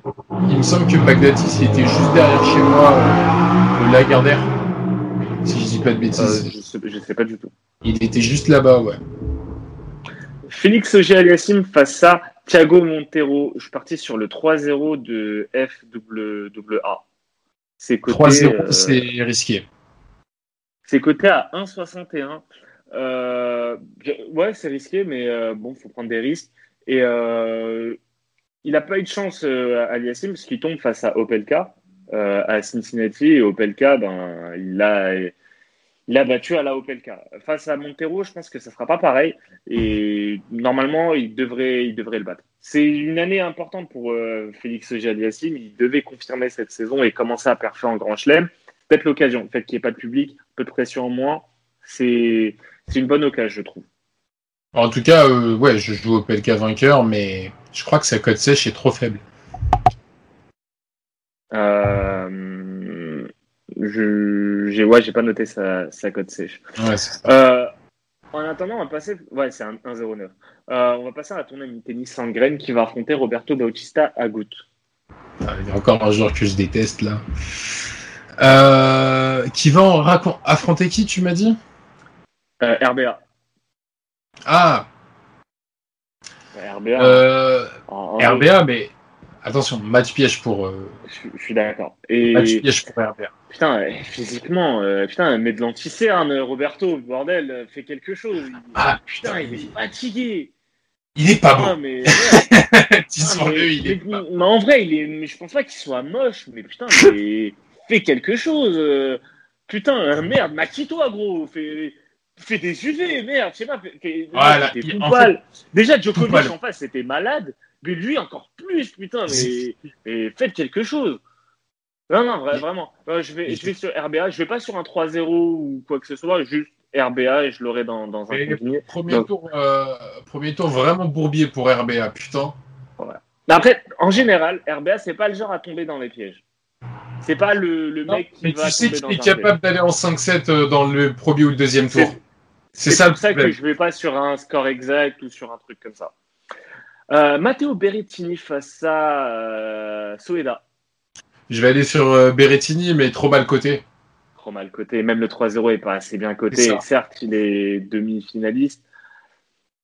Mais putain, cette saison, elle est pas bonne de, de Berrettini. hein, donc, Non, mais le fait qu'il Et- soit à l'US Open basse, euh, ça veut dire beaucoup de choses, je pense. Pour un Européen euh, de sa trempe, il sait qu'il a performé l'an dernier euh, là-bas. Il n'y a pas de points à défendre cette année, mais peut-être que pour la confiance, aller sur un truc où tu as fait la meilleure perf de ta carrière, ça peut être un, un nouveau déclic. Surtout Ça- que tu pas en fin de saison là. Ça peut en effet. En tout cas, euh, je, je- je- pense qu'il va passer, donc à voir sur les tours suivants. Caruso contre Duckworth. Je ne touche pas. Non. Match piège. euh, Andrei Roublev face à Jimbo Chardy. Jérémy Chardy à 5,50. Moi, je suis obligé d'y aller en fun parce que c'est un joueur qui est capable de couper des têtes. Et surtout s'il tombe sur une surface bien rapide, Andrei Roublev peut, euh, peut très vite euh, sous-performer sur ses mises en jeu et se retrouver pris dans un match euh, galère. Il n'a pas, il pas joué à Cincinnati, si je ne me trompe pas, euh, Roublev. Donc, euh, Chardy non plus. Moi, j'ai, moi, franchement, Chardy à 5,50. euh, allez, let's go, let's go Jimbo. Moi, je ne touche pas. match? Non, Ouais, tu joues pas. peut-être un BTTS. Avoir la cote. en, en soi, ouais. Moi, ça peut se prendre aussi. Marine Silic face à Denis Koudla. Silic à 1,32 Ouais, par contre, euh, je tenterais bien le Chilic BTTS sur celui-là. Ouais, Chilic ouais. euh, gagne et les deux, les deux joueurs remportent un set. Moi, je suis, je, je- je suis d'accord. Euh, alors, après, on a un Grégoire Barrère contre euh, Alex Deminor. Le truc, c'est que Grégoire Barrère, il a été, euh, il a côtoyé Dans une bulle. donc, donc ça, ah, il sera peut-être forfait du coup sur euh, cette US Open. Euh, bon, en soi, j'irai sur Alex Deminor, mais sa cote est trop basse et je le vois pas forcément mettre un 3-0, donc je, je passe. On passe? Ouais, faut, oui, oui, faut passer. Faut Ah, bien en fait, dire. je, euh, je c'est pas face à Alex Deminor, c'était face à Daniel Tarot. Bon, ah, bon, face à ça, Taro c'est- Daniel. Ouais. Bah non, du coup, euh, on passe quand même. Et Deminor, du coup, c'est face à Martin, le Slovaque. Euh, de mineur devrait passer. Ouais, mais la cote n'est pas assez belle. Euh, pareil pour Fuxovic face à Après-. Tu peux tenter de mineur sur surface rapide. Pour- Ouais. Tu peux tenter un 3-0. Tu peux tenter un 3-0. Je connais pas assez son adversaire et Andrei Martin. Euh, le 3-0 pour euh, Deminor à moins de 2. Ça... Ah, je... Il est à moins de 2 Ouais, je pense qu'il est à moins de 2. Vu qu'il est coté à 1,06, Ah, je pense ouais. pas que son 3-0 il sera très bien coté. Euh, Fuxovic face à Delian, moi c'est pareil. Je, je pense que Martin, Martin Fuxovic devrait remporter ce match, mais Non, la cote n'est pas assez belle. Et il est capable de. Il y a pas mal. Là, on a un petit enchaînement de bourbiers. Euh, Norbert, Norbert Gombos face à Radu Albot. Je vais sur Rado. Radu Je vais sur Albot. Albot. Dans ce 2,45. Mais gros, dans ce cas, faut aller Radu Albot en 5-7 parce que c'est un spécialiste des 5-7. Ah, ça, ça, tu l'as bien dit. Mais pour le bien de ma tension, j'aimerais bien qu'il- j'aimerais qu'il- que de ne pas me taper un cinquième set, surtout que les cinquièmes sets de Rado Elbot, c'est les montagnes russes vraiment. Ah, Mais euh, comment ne pas jouer un Rado Elbot côté à quasiment 2,50 face à un, adversaire euh, à sa portée? C'est à moins qu'il ait le Covid et que je sois pas au courant ou autre, ce match va être disputé. Et je dis pas qu'Albot en va gagner. Il est, outsider de toute façon. C'est clair et net. Je dis juste qu'à 2,45 pour un mec qui a quand même la bonne habitude de passer ses premiers tours de Grand Chelem et aussi euh, de temps en temps euh, certains tournois d'ATP 500. Ah, moi je le tente. Marcel Granolers contre Camille Marsac, du coup, euh, Granolers qui remplace Benoît Père, on touche pas. Karlovic contre Richard Gasquet. Euh, moi, je suis parti sur un score exact, du coup, Richard Gasquet 3-1, côté à 3-25. Le truc, c'est que Gasquet, en général, il n'a pas de difficulté face aux serveurs, les mecs qui font que servir, et c'est le cas de Karlovic. Bon, il aura du mal sur les mises en jeu du, Croate, mais on sait qu'à partir du moment où il aura réussi à retourner la première balle du Croate, c'est pas le revers de Karlovic qui devrait déranger euh, euh, Richard sur la diagonale de revers. Donc, euh, je pense qu'il perdra peut-être un 7 en, chemin. Je suis allé sur le 3-1, côté à 3-35, uniquement pour, euh, uniquement pour, euh, pour la cote. Après, si vous voulez, c'est des problèmes de tension, ne jouez pas sur ce, sur ce match. N'est-ce pas, Nico? Tout à fait. Sam Querrey face à Andrei Kuznetsov. je suis parti sur la victoire de l'Américain. Tu me suis? Bien sûr. On est d'accord. Big Sam. Euh, la cote, la cote, elle est à. D'ailleurs, il t'attend pour, euh, il t'attend pour le thé glacé. Il m'a envoyé un texto. Il m'a dit. Ça m'a, ça me gagne euh, 3 ou 3-0, c'est à 1 vent. Je pense que ça devrait être assez rapide pour l'américain. Feliciano Lopez, Deliciano face à Carbalaes Baena, je tenterai Lopez en fin parce que. Moi, je touche pas. Parce qu'il parce qu'il aurait déjà dû être à la retraite et il l'est pas. Donc, euh, ce genre de truc, j'aurais bien envie de jouer sur Deliciano. Surtout qu'il m'a fait kiffer son match l'an dernier contre Medvedev. C'était magnifique. Dans ce même ouais, c'était peut-être le match de la quinzaine. Mais euh, en termes d'ambiance et tout. Mais trop risqué. L'an dernier, il était vraiment sur un, sur un good vibe. Il était mais là, il pourrait l'être, il pourrait, il pourrait l'être également. Après, c'est du fun je suis, d'accord. Major contre Keksmanovic, je ne touche pas. Pareil. Mayer, Leonardo Mayer face à Milos Raonic, je ne touche pas. Bonjour les cotes, euh, pas intéressant. Même si Raonic fait finale à Cincy, enfin à New York. Je pense qu'il gagne en 3. Hein. Je pense qu'il gagne en 3. Mais attention à Milos. Attention. Moi, je mets toujours des doutes sur son physique, même si d'après certains, il avait simplement une ceinture euh, au moment de la photo. C'est pour ça qu'il apparaissait un petit peu plus charnu que d'habitude. Ah, non, non, on ne sait jamais. Je, préfère ne pas toucher. Euh, Mackenzie McDonald contre Casper Rude. Ça va aller en 5-7, ça, je pense. Ça sent bon le, match en, 5-7. Ouais. Les deux joueurs gagnent en 7. En tout cas, euh, je pense, ouais. On, ah, est d'accord pour le BTTS.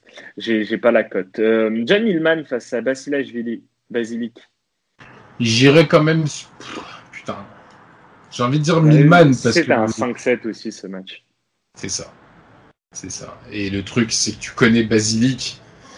Il peut gagner 600-6-0 et perdre les deux sets suivants 6-0, 600. Donc, euh, non. Les, le BTTS, et si je devais choisir un vainqueur, ce serait Milman.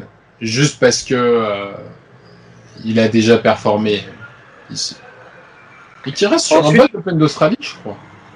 Oui, oui, oui. Bah, il se fait éliminer par, euh, par Federer aussi, mais euh, dans un match qu'il aurait pu remporter, et où il a un peu, il a un peu de choc. Corentin Moutet face à Yeri Vezeli. J'ai tenté la surprise. Vezeli à 2-10 parce que il est très très bon sur surface rapide. Le truc, c'est que par contre, il a joué que sur terre battue euh, à Prague. Donc il est venu, je pense, pour toucher son chèque. Après, sur un malentendu, il peut très bien servir. Il est très, c'est un très bon volleyeur. Euh, souvent à Wimbledon, c'était, j'aime beaucoup jouer sur Vezeli parce qu'il réussit bien là-bas. Si la surface, s'il joue sur un cours avec une surface assez rapide, je pense qu'il peut, je pense qu'il peut déranger Corentin Moutet qui est meilleur sur surface lente. Euh, moi, je j'ai des doutes sur Corentin Moutet, même si euh, c'est un bon rappeur, mais euh, je, je, vais tenter le check en, fun. Ah là là, sacré dossier. euh. Sacré dossier, mais bon, ça fait, ça, fait, ça fait plaisir de voir des mecs, en particulier des tennisman. euh, Et, franchement, pas dénoncer pas des choses. rappeur, hein. Moi, je, moi, je, trouve pas que ce soit un mauvais rappeur. hein. Non, mais au-delà du rap ou quoi que ce soit, Mais c'est. C'est un genre particulier. C'est un pas particulier. Hein. je trouve vraiment que c'est bien de voir euh, des mecs qu'en plus, on parle de tennisman français, donc on sait que on sait qu'en France, enfin déjà dans le monde en soi, euh, c'est un sport, euh, on va dire, de, réservé à, à des classes supérieures. En France, encore plus. Que le mec te sorte un son et prenne des positions comme ça, je trouve que c'est bien. Ce qui est dommage, c'est qu'il soit pas encore assez connu pour qu'il y ait un vrai message, en fait. Tout simplement. Ouais. Mais ouais, c'est c'est bien que t'en aies parlé de ça. Nagal, on n'a pas, malheureusement, on n'a pas Raphaël Nadal, mais on a Sumit Nagal. C'est l'Indien, ça, je crois. Ouais, qui va jouer Bradley Clan. Ouais, bah t'as vu le match, tu, tu, mettrais, tu mettrais une pièce là-dedans, toi. Absolument pas. Je, je Voilà. ne touche pas. Tout comme euh, O'Connell contre Laszlo Diré, même si euh, Diré, un autre spécialiste des matchs en 5-7. Hein. Ça. Bah en fait, c'est l'école, euh, c'est l'école du pays qui veut ça. hein, Les, les les Lajovic, les, les Djiré. Euh, J'irai quand même sur Djiré. J'irai quand même sur Djiré, plus de références euh, sur lui, bien que ce soit un joueur plus à l'aise sur terre battue. On a ensuite euh, Guido Peya contre Wolf. Wolf, un américain. Moi, je trouve la cote de Guido Peya anormalement haute. Il est coté à 2,14. Moi, je vais sur Guido. Pour Je crois qu'il il est coté si haut parce qu'il me semble qu'il a eu des pépins, euh, des pépins santé. Euh, clairement, s'il y a un joueur à jouer, euh, c'est Peya. À Ouais, en 15. gros, il a pas joué, il a plus joué depuis Février. février à, à Rio. Moi, je- j'irais quand même sur Guy de Peya. C'est multi, un joueur multi-surface, bon joueur de Grand Chelem. Je j'irai sur lui pour uniquement pour euh, pour la cote. Ensuite, on a Vasek Pospisil face à Philippe Kohlschreiber. Couli. Hum. Euh, ça te laisse perplexe. Bah, vu la prise de position de Pospicil, je pense qu'il a d'autres chats à fouetter que de jouer un tournoi. Tu m'as bien dit Pospicil colis, hein Ouais, ouais, ouais. Ouais. Donc, euh, Ouais, non, je te voyais circonspect, c'est pour ça. Non, non, euh, bah non, parce que moi je suis allé sur euh, Pospisil justement. Parce que, euh, parce que lui aussi, joueur de surface rapide, très bon volleyeur, il peut très bien servir dans, dans ce type de, dans ce type de, de, de surface. Euh, il, a, il a déjà battu, euh, il- leur seule et unique confrontation, c'était à Rotterdam, donc en indoor, surface rapide, et il avait battu euh, Colli 2-0. C'est euh, moi, je, moi, non, non, je, je, vais sur, je vais sur Vazek. Eh ben, écoute, entendons-nous sur un BTTS. Allez, bingo. Va, euh, Vazek de mon côté à 1,86 et euh, le BTTS de ton côté. Après, si vous êtes audacieux, vous tentez les deux. Vazek plus BTTS. Et là, ça devrait monter. Après, sur un match en 5-7, pour moi, c'est pas c'est Colli qui remportera. Plus d'expérience et plus de victoires sur des matchs à rallonge. Ah, on va bien, bien bientôt fini. hein. C'est- long les premiers tours de Grand Chelem. Tu m'étonnes. Euh, Vivement 48 heures. Rousseau, Rousseau Vuori, euh, le Finlandais face à Alia Bedene. Salut les Celtics Pardon. Rousseau- Ah, d'accord. T'as compris. Ouais. Salut Lionel si tu nous écoutes. Lionel, si tu nous regardes, euh, On Lionel. Rousseau et pas Roussou. Euh, non, j'irais sur BDD. Bedene, ouais. Le, Il est mal coté des- Non, moi pas assez bien coté. Hmm. Danny Evans face à Yannick Sinner. Alors, rien que pour les prises de position de Daniel Evans, euh, j'aimerais voir Yannick Sinner euh, retrouver Alors, son... pas, excuse-moi, je me suis trompé. C'est Danny Evans face à Sebo Twill. Ah, bah alors mon speech est mort. Parce que là, euh, je connais ces Bah, motos Daniel avec Evans un- c'est pas ça. Non, je, je joue pas tout simplement. Tu touches pas? Moi, moi, Non. j'irais sur euh, Danny Evans. Euh, lui aussi, bon, bon joueur de, de GC. Et là, du coup. euh, Tout dépendra s'il joue en casquette ou pas. On aime la casquette hein, dans les chez les Celtics. C'est très important. Vous voyez que là, on arrive en fin de, on, arrive en fin de, de, liste et de, et de programme, et là, tu commences à tromper de ligne, les yeux fatiguent, et euh, donc Yannick Sinner face à Karen Hachanov. Très, très, très gros bourbier pour le beau Karen, pour Sergio Ramos Hachanov. Euh, pas de pas de tips en fait si ce n'est le BTTS. Pas de tips si ce n'est le BTTS parce que euh, Sinner est un joueur très surprenant. Alors je l'ai pas vu jouer depuis longtemps, mais je sais que c'est quelqu'un qui devrait péter. S'il pète pas dans les deux ans, ce sera un éternel espoir, euh, un de plus. Mais Yannick Sinner est quelqu'un qui devrait péter. Euh, c'est quelqu'un qui a le physique pour le tennis moderne. C'est quelqu'un qui a des qualités pour embêter n'importe quel grand joueur et il l'a déjà fait par le passé. Et c'est quelqu'un qui va affronter un joueur qui, quand il n'est pas dans un bon jour, il fait n'importe quoi. fait absolument n'importe quoi. Et si c'est le cas, la surprise Sinner peut être très très forte. Je la vois pas d'ici là. J'explique pourquoi je ne joue pas un joueur, mais pourquoi euh, je joue les deux joueurs gagnent le set. Pour moi, c'est impossible de jouer un Karen Hachanov si mal coté euh, dans un premier tour de Grand Chelem. Ah, ça va, un, 48, moi je. Ah, c'est. Euh, je préfère. Ah bon, l'année dernière? L'année dernière, il se fait éliminer au premier tour hein, de l'US Open contre Vasek Pospisil. C'est ça. Mais l'année d'avant, il fait un gros quart face à Nadal. Nadal. Euh, moi, je vais, je, vais, sur Karen malgré tout. Je pense que Sinner, c'est un joueur qui, qui ne s'est pas encore révélé sur des Masters 1000, euh, par exemple. Et il a en fait, il n'a pas encore cette étape-là. Je pense qu'il va d'abord passer par l'étape Master 1000 et première perf. Pas, ça peut être un match galère hein, pour euh, De toute façon, Khachanov est toujours capable de faire des matchs galères. C'est des, montagnes russes pour, pour le coup. Mais je vais aller sur prime à, prime à l'expérience. Prime à l'expérience, Nicolas. Ben écoute, je, je, je, te la concède. Je. Juste, j'ai peur de Karen. Forcément. Euh, Hugo Humbert face à Yoshi Moi, je vais sur Hugo Humbert. Humbert devrait gagner, mais euh, pas assez de références encore. Pas assez de références dans les grands chelems. Moi, c'est un joueur. Moi, c'est un joueur que j'aime beaucoup. Moi, je, je pense et je lui vois faire une bonne carrière. L'un des même meilleur peut-être même que Corentin Moutet, tennistiquement parlant. Il a les armes. il a le physique pour. Hein.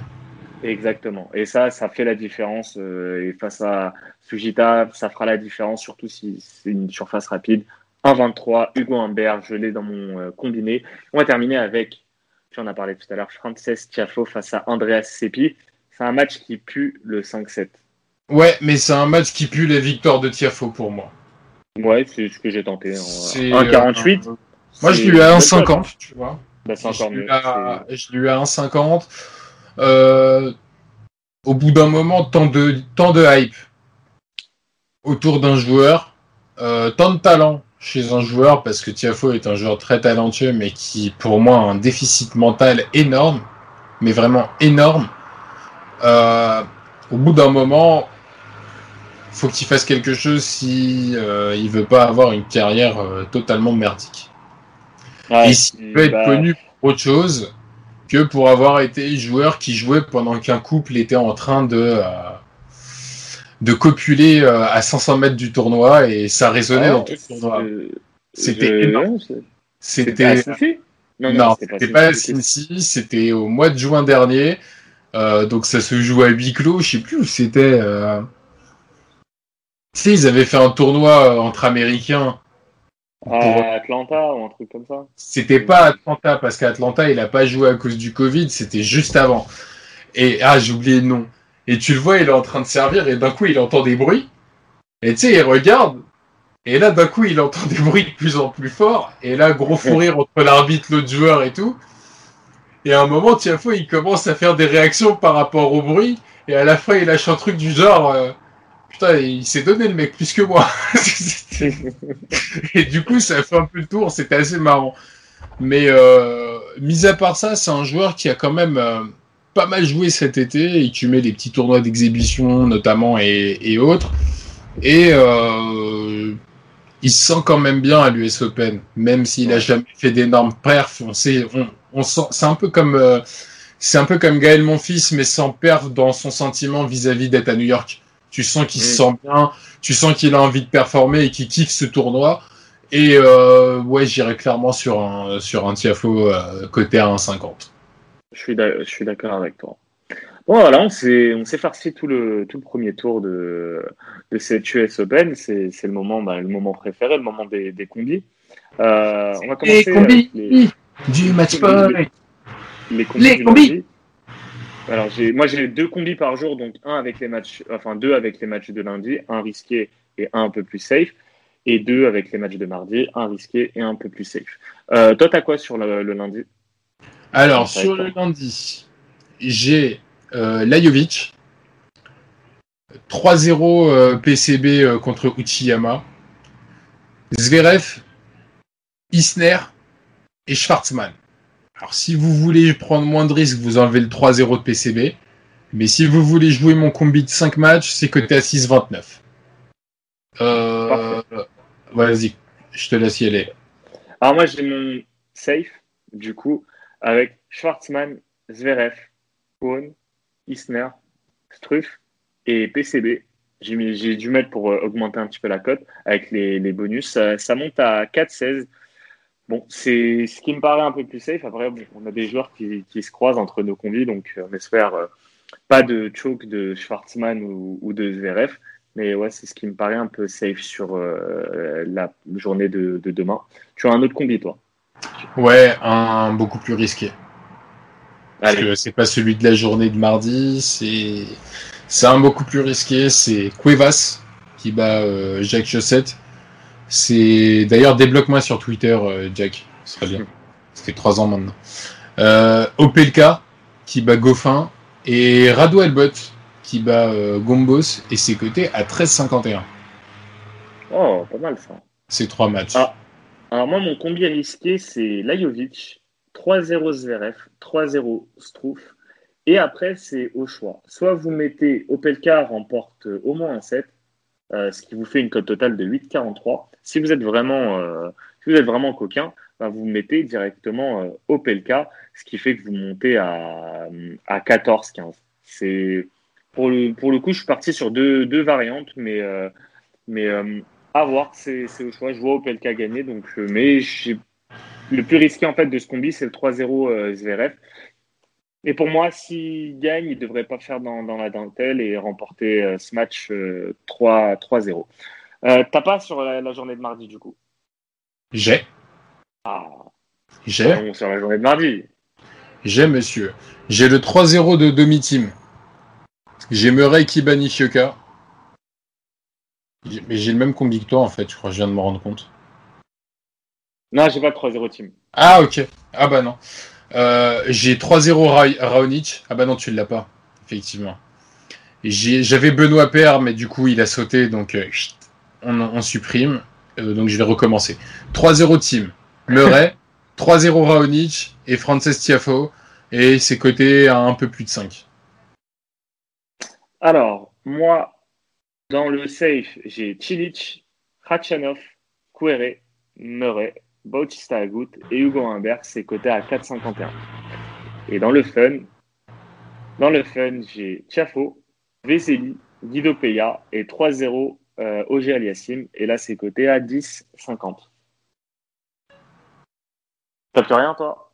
Non, bah attends. Oh, non, non, On a moi six non combis plus, au je total. pense que- je pense que ça va, 6 combis, pas mal de cotes. Pas mal de matchs, Nico. Je vais, je vais aller faire une sieste, moi. Parce que Ouais. de toute façon, là. Écoute, je prends le relais pour la prochaine, euh, pour faire le ligne par ligne si tu veux. Je te dédouanerai de ça. si tu veux. Tra- Tranquille, mais de toute façon, euh, la- le truc sympa, c'est que là, on va faire des live Twitch pendant les matchs aussi, hein, du coup. Euh, donc, euh, on, on se donne rendez-vous mardi pour euh, parler Mardi du soir. second tour. Et puis, bah, si vous êtes chaud, euh, le peu de personnes qui sont restées avec nous, mais merci, on vous en remercie. Vous en parlez autour de vous, et puis on vous commentera peut-être, euh, peut-être les matchs pendant notre live, un peu histoire de voir ce qui se passe. On diffusera pas, hein. on se fera pas bannir, hein. mais on commentera les matchs. Ça peut être sympa. euh, et, et du coup, pour ceux qui nous écoutent format podcast, les gars, si vous avez des questions, on est aussi sur, sur Twitch. Le but de proposer ces lives, c'est aussi pour répondre aux, répondre aux Au chat. Et bah, justement, plus, plus ça va aller, je, pense plus il y aura des, interrogations sur certains joueurs. Donc, ce sera l'occasion également de débriefer. Bon, là, on avait pas mal de, a, on a eu pas mal de matchs. Donc, merci un peu pour ceux qui sont restés pendant cette heure et demie. On fera plus court sur les, sur les prochaines parce que forcément, il y aura moins de matchs. Nico, merci beaucoup. Bah, merci à toi, Bass. Ce que je te propose, c'est que la prochaine fois, on parle vraiment euh, que de matchs focus et des matchs comparés. Comme ça, ça fera beaucoup plus court. Et ensuite, sur le chat, si vous avez des questions sur tel ou tel ou match qui, qui n'aurait pas été abordé, eh ben, on vous répondra, on vous donnera notre avis dessus. Mais pour vous faire gagner du temps et pour que Bass euh, ne commence pas à confondre euh, Imer et Siner, on. non, moi j'avais dit, dit Siner. J'avais dit Imer, hein, c'est t'as entendu Siner. Mais par contre. C'est vrai, c'est vrai, mais euh, David, contre, non. Eugénie Donskoy, Eugénie Donskoy. Eugénie Donskoy, il était pas mal, ouais. Et t'avais aussi ah, Sebot Wade. Ouais, bon. Ça va. Bon, en tout cas, Bass, merci beaucoup. Merci à toi. qui fait faire ce euh, premier live tennis. J'espère que les gens qui vont regarder euh, ont vraiment kiffé euh, notre manière de parler du tennis. Et oui, on a des avis hein, tranchés. Et puis, il n'y a pas Nadal, donc Bass sera un peu moins supporter et beaucoup plus objectif sur cette quinzaine. Be beaucoup, beaucoup plus triste aussi. C'est sûr. Oh, t'inquiète, on donnera sourire dans un mois quand il lèvera la Coupe des Mousquetaires. Encore une fois. Inch'Allah. Inch'Allah. salut Bass, salut à tous. je te connais. Salut, non, non, non, non. je le pense vraiment, c'est pas du mauvais oeil.